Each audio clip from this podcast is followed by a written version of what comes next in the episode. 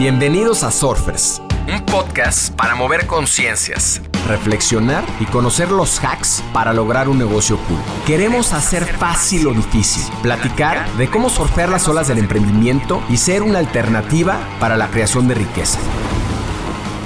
Surfearemos este backside con invitados que se atrevan a tomar las olas retadoras, que nos ayuden a replantear la forma de emprender y apalancar la tecnología para ser más libres, plenos y felices. Les quiero dar la bienvenida a este short. Los shorts son, como estas olas cortas en el surf, reflexiones de no más de 10 minutos sobre temas relevantes, casos, noticias, investigaciones, que nos acerquen más a los 10 principios de negocios cool.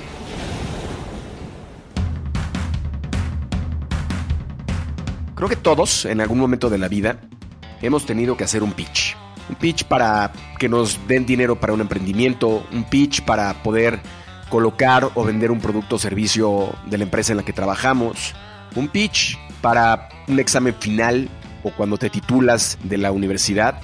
El pitch es una herramienta de venta y es de alguna u otra manera el camino para llegar a lograr algún objetivo particular.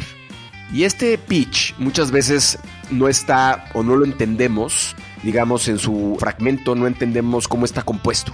En este short hablaremos de Art of the Pitch de Peter Cutter, que trata sobre algo más que las habilidades de presentar, habilidades que se pueden inclusive tomar en alguna clase de ventas o probablemente en alguna clase de actuación. No, se trata de autenticidad, de hablar con imágenes, de cómo podemos usar la emoción para transmitir algún tema cuán apasionados estamos de lo que estamos presentando. Este libro proporciona consejos prácticos y sencillos para crear una conexión más profunda con tu audiencia al presentar. Y hay cinco claves que me llevo yo de este libro, que son las siguientes. Una es cómo conectamos. Toda esta presentación, o todas las presentaciones, se trata de nuestra audiencia. Es la razón por la que estamos en ese momento presentando debemos proporcionar una conexión para que esta presentación que tenemos traspase esa barrera que existe entre el presentador y a quienes estamos realizando la misma. El 55% de lo que obtenemos de la comunicación proviene de las imágenes según el autor. Al proporcionar imágenes, que pueden ser no solo físicas, sino verbales, damos rostro a nuestra presentación, al tema de nuestra presentación. Brindamos esa conexión visual y esa conexión emocional. Alrededor de las diapositivas o simplemente de la verbalización de la presentación, estas imágenes ayudarán a dar contexto y mantendrán a nuestra audiencia comprometida. 2. El poder de la emoción. Es crucial que esta conexión lleve una emoción a la audiencia. Recordar y disfrutar la presentación será algo que se lleve nuestra audiencia y será lo mejor que pueda tener para después retransmitir nuestro mensaje.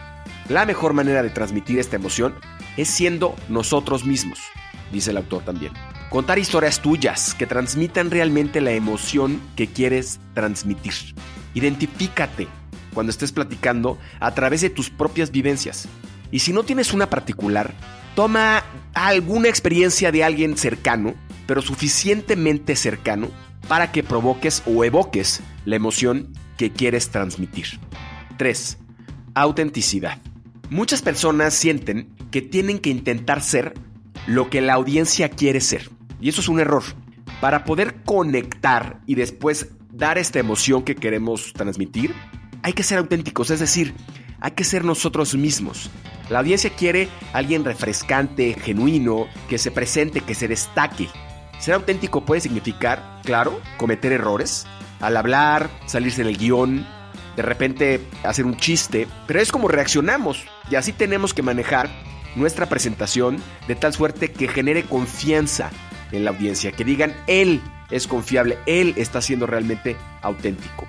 Y una vez que establezcamos esta, podemos tener una presentación seguramente que no solo conecte, que emocione, sino que genere la confianza suficiente para lograr el objetivo deseado.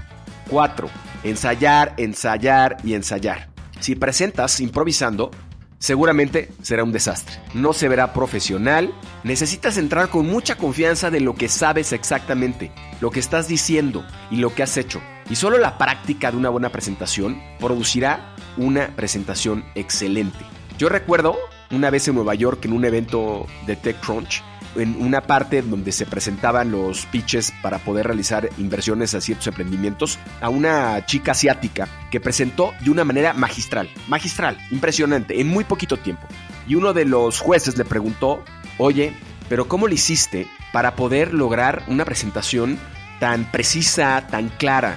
Y dijo la chica eh, en ese momento, llevo 100 veces que presento para lograr poder tener esta claridad en la presentación que acabo de hacer. 5. Nunca sabes. Para muchas personas es difícil admitir que no sabemos todo. En nuestra presentación debemos ser conscientes que no conocemos cada detalle, uno, de las personas que nos están escuchando, y dos, de cómo la presentación podría afectarlos o cómo los cuestionamientos de las personas podrían afectar nuestra presentación y la información que estemos entregando. No podemos dar nada por sentado, hay que hacer lo inesperado también, pero proporcionar a la audiencia la realidad y la claridad de lo que tenemos en las manos. Si no sabemos, es mejor decir no lo sé, pero lo investigo y te lo entrego después. Y me gustaría cerrar con una frase que tiene el autor, que básicamente resume este contexto general de lo que es el pitching, lo que hace esta presentación tan relevante en el mundo emprendedor y también en las ventas. Virtualmente nada se vende en el nivel racional y analítico. Claro, nos decimos a nosotros mismos que conseguimos un gran trato con ese automóvil nuevo en el camino y que es uno de los autos más seguros en la carretera, con un historial de gran valor de reventa y un sorprendente buen rendimiento de combustible.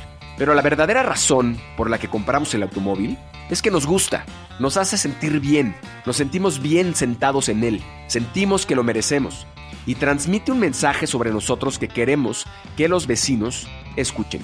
Todo se trata de sentir, cómo nos sentimos y cómo creemos que los demás sentirán acerca de nosotros. Haz comunidad con nosotros, suscríbete en Spotify y sigue Negocios Cool en Instagram. Compártenos historias y personajes con quienes quieres conectar. Soy Roger Alarcón y recuerda disfrutar tu ola.